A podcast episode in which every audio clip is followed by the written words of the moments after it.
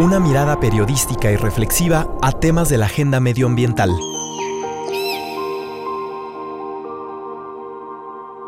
Resistierra.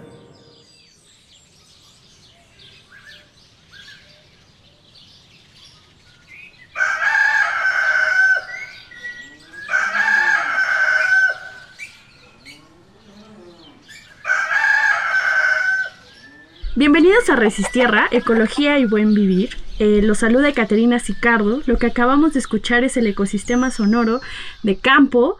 Y bueno, el día de hoy nos acompaña nuevamente y siempre es un placer a tener aquí a Carlos Galindo de la Conavio. ¿Cómo estás, Carlos? Muy bien, acá tarde, pero presente. es que llovía, llovía muy fuerte. Y bueno, saben que nos encanta que se comuniquen con nosotros a nuestras redes sociales, arroba ibero99fm o arroba conavio. Y bueno, vamos a ir a la nota con la que siempre abrimos el programa, presentada por Ivette Mota, que va a hablar sobre la migración a causa del cambio climático.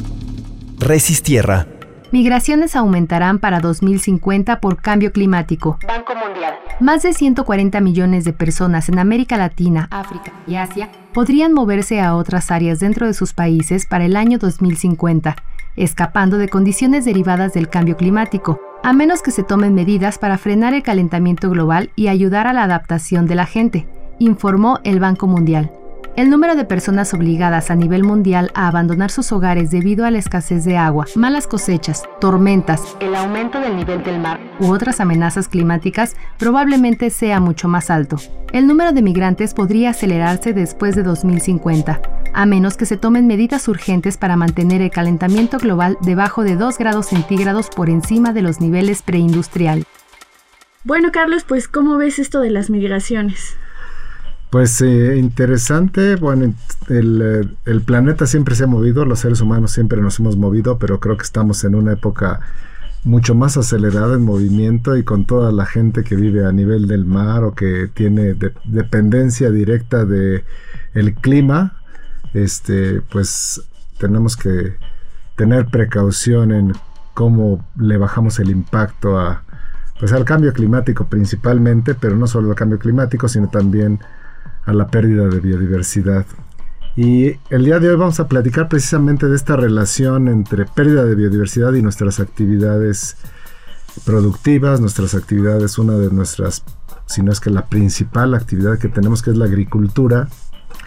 Y es interesante acá porque desde hace un par de años eh, México propuso en, el, en la reunión de las Naciones Unidas en la conferencia de las partes del convenio de la biodiversidad, propuso que se tocaran los temas de cómo mantener la biodiversidad en los sectores agrícola, en, la, en el pesquero, en el forestal y en el de turismo.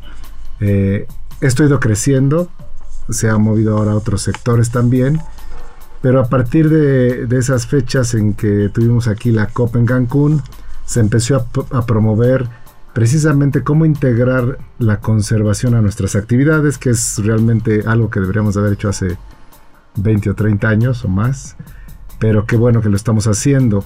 Y para hablar del tema, hoy tenemos al maestro en ciencias Oscar Ramírez Flores. Bienvenido, Oscar. Es un gusto tenerte aquí. Participó en la Comisión Nacional de Áreas Protegidas con las especies prioritarias, en la Dirección General de Vida Silvestre también entonces, por una parte tiene una fuerte experiencia en, la parte de biodiversidad silvestre, pero por los últimos tres años o cuatro se ha echado un clavado y ha sido su trabajo el precisamente eh, entender cómo podemos a través de nuestras prácticas eh, económicas, de nuestras prácticas, en este caso agrícolas, mantener eh, conservar y restaurar la diversidad biológica. Así es que es un gusto, Oscar, y, este, quizás nos podíamos, podíamos empezar porque nos comentara sobre esta estrategia de integración para la conservación y el uso sustentable de la biodiversidad en el sector agrícola. ¿Cómo nace esta iniciativa y en qué vamos? Muchas gracias por la invitación. Eh, es un honor estar aquí con ustedes. Eh, la el convenio de diversidad biológica desde sus inicios contempló que las actividades productivas integraran, internalizaran en sus procesos eh, el tema del cuidado de los recursos naturales, desde el inicio del, convenio, pero en 2014 en, este, en Corea, México propone eh, eh, organizar la COP13 y propone como tema el tema de integración de la biodiversidad para el bienestar. tomando como sectores fundamentales la pesca forestal, el sector forestal, el sector agrícola y el turismo. Y entonces ese se vuelve el tema con el que México arranca y organiza y estructura eh, la, la, COP13 que se llevó a cabo en diciembre de 2016 en Cancún.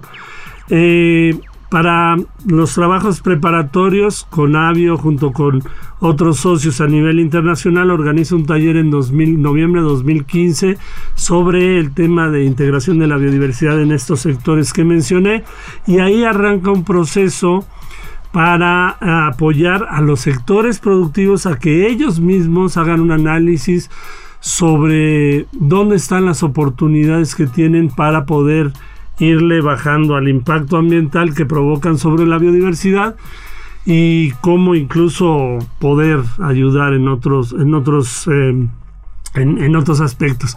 Pero cuando, cuando lo hace el primer punto que, se identifica es establecer un diálogo de confianza con los sectores y que los sectores se reconozcan como usuarios de la biodiversidad. Es decir, que reconozcan que su recurso, que la biodiversidad es el recurso fundamental para que ellos organicen su actividad, ¿no?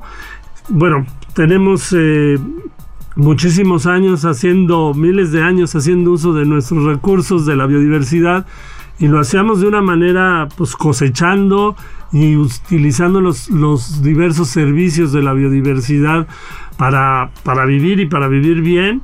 Eh, pero cada vez, pues con el crecimiento poblacional hemos ido forzando a los ecosistemas y a la misma biodiversidad a que nos dé más, más, y entonces hemos ido sustituyendo sus servicios con otro tipo de productos, ¿no? Llámese químicos para control de plagas, fertilizantes, el eh, riego trasladando agua masivamente de un lugar a otro, haciendo monocultivos, en fin, trastocando todo el equilibrio que se tiene en las actividades, por hablar particularmente de, la agricultura, que es pues la que, la que más, digamos, ha estado generando un, efecto negativo en, en estos servicios. Entonces, bueno, nos dimos a la tarea de trabajar directamente con los sectores, es decir, con la Secretaría de Turismo, con la Comisión Nacional Forestal, con la Comisión Nacional de Pesca y con la Subsecretaría de Agricultura, para que desde ahí ellos identificaran oportunidades en términos de qué subsidios están generando un impacto negativo, qué se necesita en el marco regulatorio, qué relación necesitan tener entre las diferentes instituciones, eh, para poder abordar este tema. Entonces así fue como se construyeron estas estrategias y ahora pues nos encontramos en el camino de ayudar a implementarlas. Eh, digamos que, encontraron sus oportunidades de primera instancia para poder ir bajando el impacto que tienen sobre los recursos y aprovechando desde la diversidad genética de semillas y organismos que cultivamos y que consumimos hasta servicios como el agua, control de plagas, este, eh, regulación del clima, etcétera, ¿no? Y una parte muy importante de este proceso justo es el consumo. Entonces vamos a ir a escuchar una cápsula, si me lo permiten, sobre consumo responsable y volvemos a esta charla.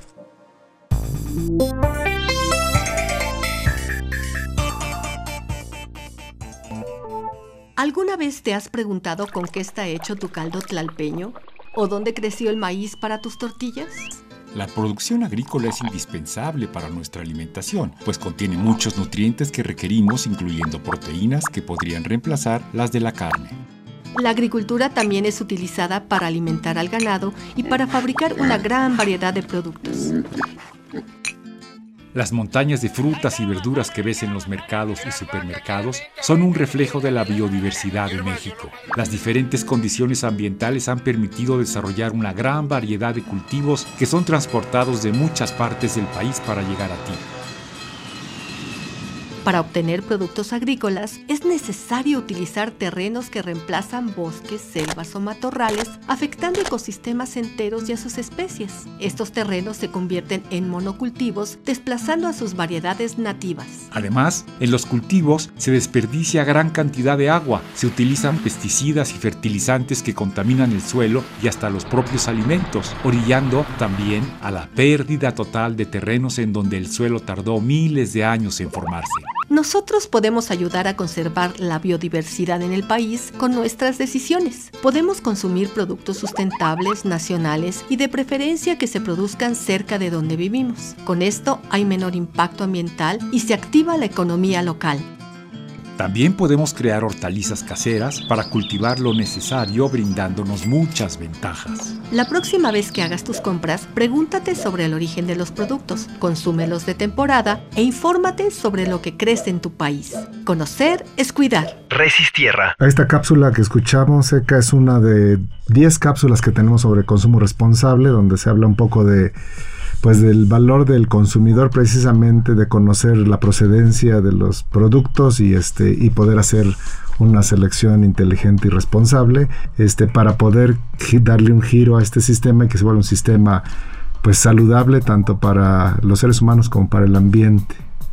Bueno, yo creo que hay varias oportunidades y en América Latina en particular creo que todavía tenemos una serie de conocimientos eh, que han subsistido por miles de años y que eh, nos han permitido eh, combinar de alguna manera el manejo en la, producción agrícola con la conservación, no solo de, la biodiversidad como tal, sino también de la capacidad de nuestros suelos. Por hablarte de algo simple, la milpa, ¿no?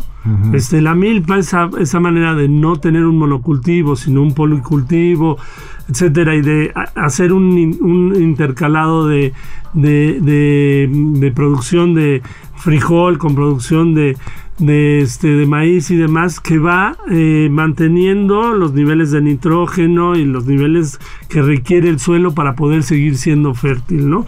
El principal recurso que, requerimos para producir es el suelo y el más difícil de restituir. Entonces, y, y es donde hay una gran biodiversidad también, hay que decirlo. Entonces, de esta manera, con, con, eh, estos, eh, digamos, con estos manejos de la, de la agricultura eh, no monocultivo, con eh, la, la, utilización adecuada de toda la diversidad genética de las diversas tipos y variedades de semillas que tenemos, pues podemos ir balanceando y tenemos ahí las armas para poder enfrentar esta producción. La otra parte es eh, tener agriculturas a gran escala también, ya agriculturas de precisión y demás que hay para poder mitigar los impactos. Es decir, que hay como diferentes estrategias tanto en la agricultura súper intensiva como en la agricultura de los pequeños productores. En el caso de México, en los pequeños productores tenemos pues una gran oportunidad eh, porque además de todo el conocimiento que se tiene y de la gran variedad de, especies eh, y de variedades de maíz, calabaza, chayote, chile que tenemos para poderlos ir adecuando, eh, pues tenemos ya ahora una demanda de mercado que se fija, un consumidor que se fija en eso y que le está dando el valor que se merece. ¿no? Yo creo que una de las principales cuestiones que necesitamos impulsar es la, la, visibilización de estos valores de la biodiversidad y de los valores de los sistemas de producción en los consumidores, ¿no? Que, sepan qué están comprando y por qué lo están comprando. En México hay, hay, hay unas grandes oportunidades en, en, algunas zonas, en algunas regiones, como por ejemplo la región milpera en Yucatán, que ahora está teniendo un programa pues multisectorial que tiene eh, que ver con, con, los efectos de los alimentos en la salud, en la cultura y sobre todo pues también en el medio ambiente. Entonces esta manera de, de rescatar esos conocimientos, de poder eh, incluso utilizarlos como una interconectividad entre las áreas protegidas para poder formar corredores, eh, creo que es la manera en la que podemos nosotros aprovechar el poder seguir teniendo alimentos de calidad, pero además seguir teniendo y contando con los servicios de la biodiversidad y los ecosistemas. ¿Qué es un productor agrícola que está tomando en cuenta la biodiversidad? Hace ya algunos años se arrancó un programa de, la promoción de la producción de maíz criollo desde Conavio y la CONAMP. se, estuvo impulsando, pero ahora también desde las mismas Agarpa hay una promoción para, la producción en, en, Guanajuato, en Apaseo el, el Alto, hay una, hay una mm, una comunidad que está practicando cero labranza, un tipo de producción donde la materia orgánica que van eh, eliminando de la cosecha la van dejando sobre, sobre la, la capa de tierra y ellos han estado integrando cada vez más materia orgánica dentro de sus suelos y ellos se organizaron junto en la región del Bajío para tener un banco de semillas de maíces nativos.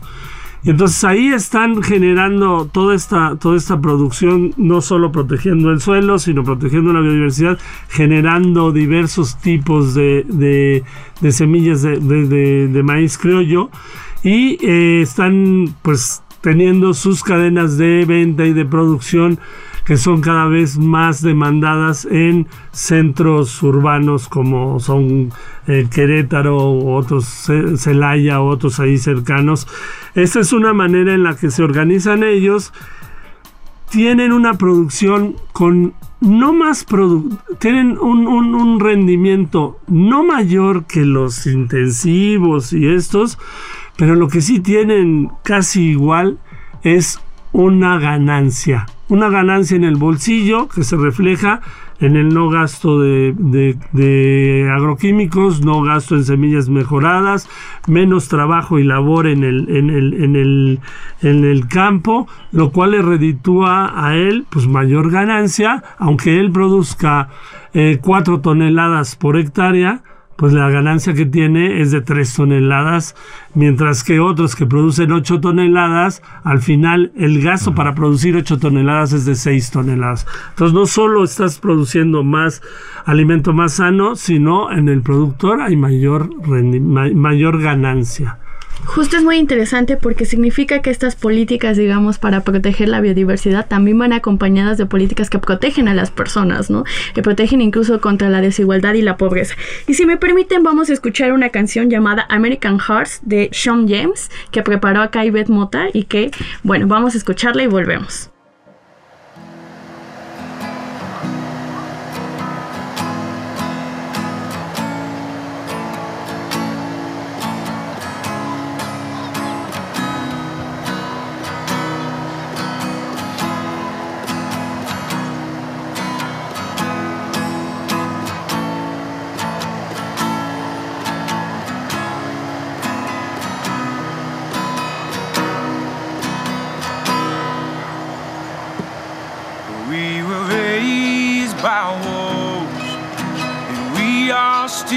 wild and we howl when the trouble winds blow.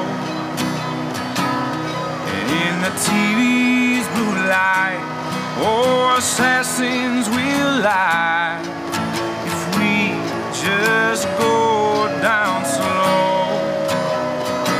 So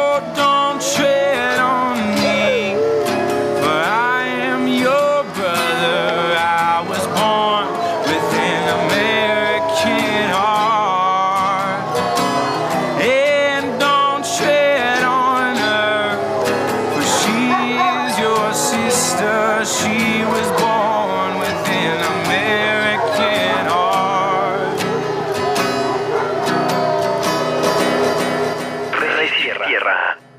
bueno, pues estamos de vuelta en esta conversación y acabamos de escuchar esta canción llamada American Hearts que nos contaba por acá Ivette Mota que, que lo interesante es que fueron grabadas en el Wolf Century de Colorado en Estados Unidos y quedan el aullido de lobos reales grabados en esta canción. Yo creo que quisieron participar y poner un, un granito de arena. Y ojalá muy pronto podamos hacer este tipo de grabaciones en México. Ya tenemos unos 4 o 5 años en donde se reinició una serie de reintroducciones del lobo mexicano en Chihuahua que han sido pues más exitosas que las anteriores afortunadamente y hemos tenido algunos algunas camadas que han nacido en vida silvestre y eso es realmente un, un caso de éxito. Ojalá que pronto podamos irlos, irlos a escuchar, ¿no? Pues estamos aquí con la, con la parte de la agricultura. Como nos comentabas, en el intermedio ya tenemos algunos espacios en los supermercados de productos orgánicos. Pues la agricultura orgánica todavía es un porcentaje pequeño, todavía muchos piensan o pensamos que es algo que no es tan accesible, ¿no? Este, ¿Qué vamos a hacer para poder hacer que estos casos de éxito se vuelvan la, la norma y no la excepción. Sí, yo eh, coincido definitivamente, el reto es grandísimo, o sea, cada vez más es la demanda y la disponibilidad a pagar más por los productos que son eh, más sanos, que son orgánicos o simplemente también que son productos que tienen responsabilidad social, que generan un cambio en las comunidades.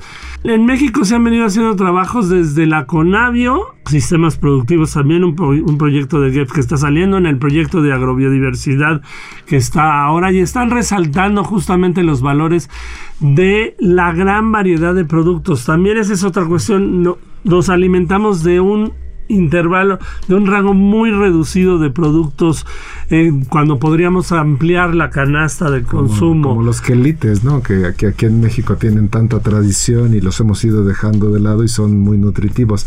Pero permíteme interrumpirte porque me acordé precisamente que estas, estos programas de sistemas productivos están preparando una exposición en el Universum en donde la gente va a poder asistir y ver eh, cómo son estos proyectos de agrícolas, cómo son estos proyectos, eh, proyectos de éxito del café, del cacao, de diferentes productos y este y ojalá también puedan adquirir algunos de ellos o conectarse directamente con los productores.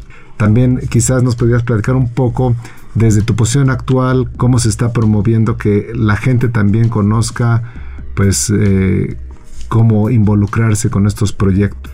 Sí, en el, en trabajo que estamos haciendo desde, desde la Agencia de Cooperación Alemana en el proyecto Integración de la Biodiversidad de la Agricultura Mexicana, lo que estamos, bueno, pues tratando de difundir toda esta información, asociándonos con otros proyectos para resaltar proyectos como los de maíz, café, cacao, vainilla, en zonas, este, pues que tienen un alto grado de biodiversidad y que se ha estado cuidando y se ha estado manteniendo y de las cuales hay que aprender también eh, como los de la producción ganadera o de leche, etcétera.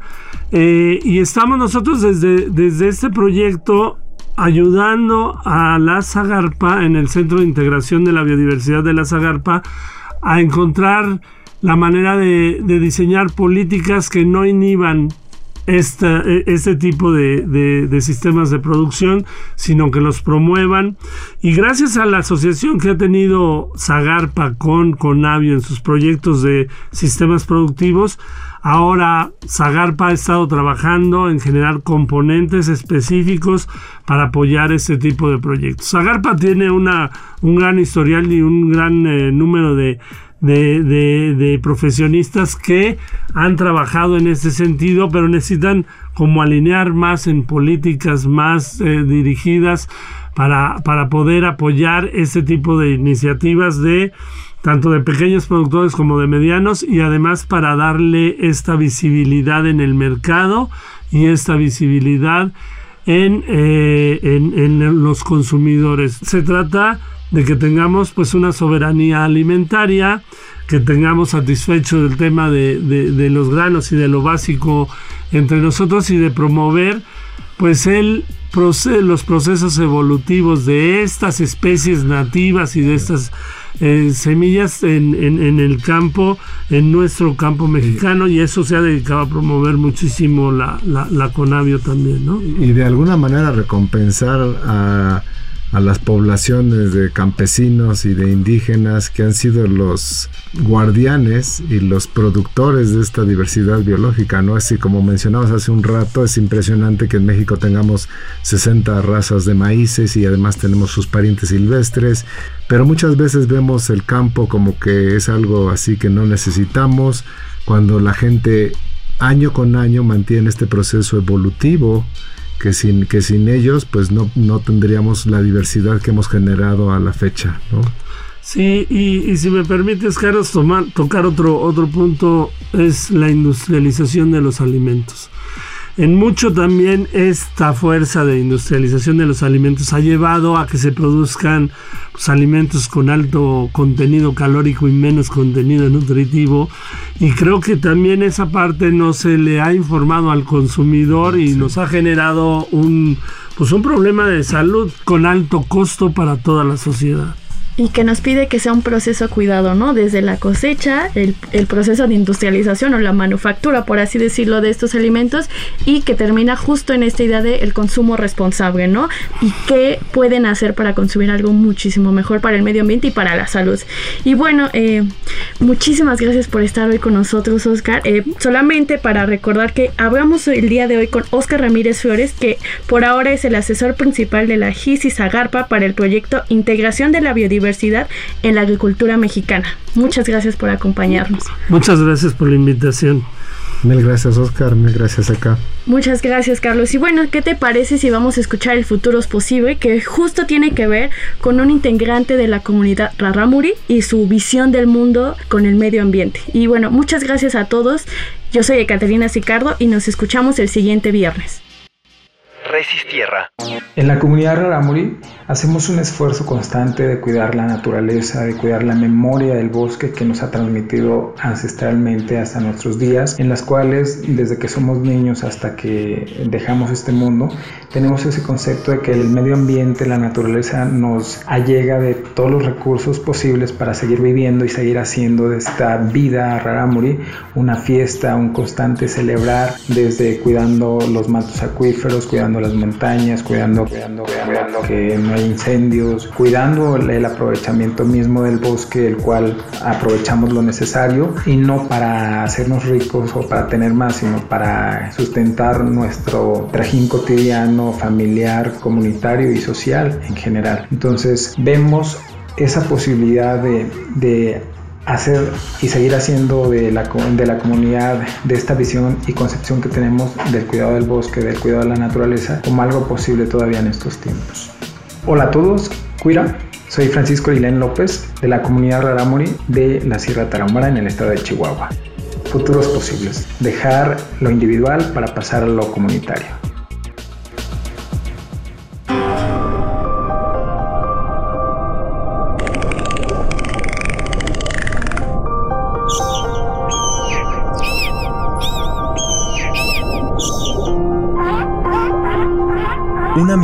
Periodística y reflexiva a temas de la agenda medioambiental.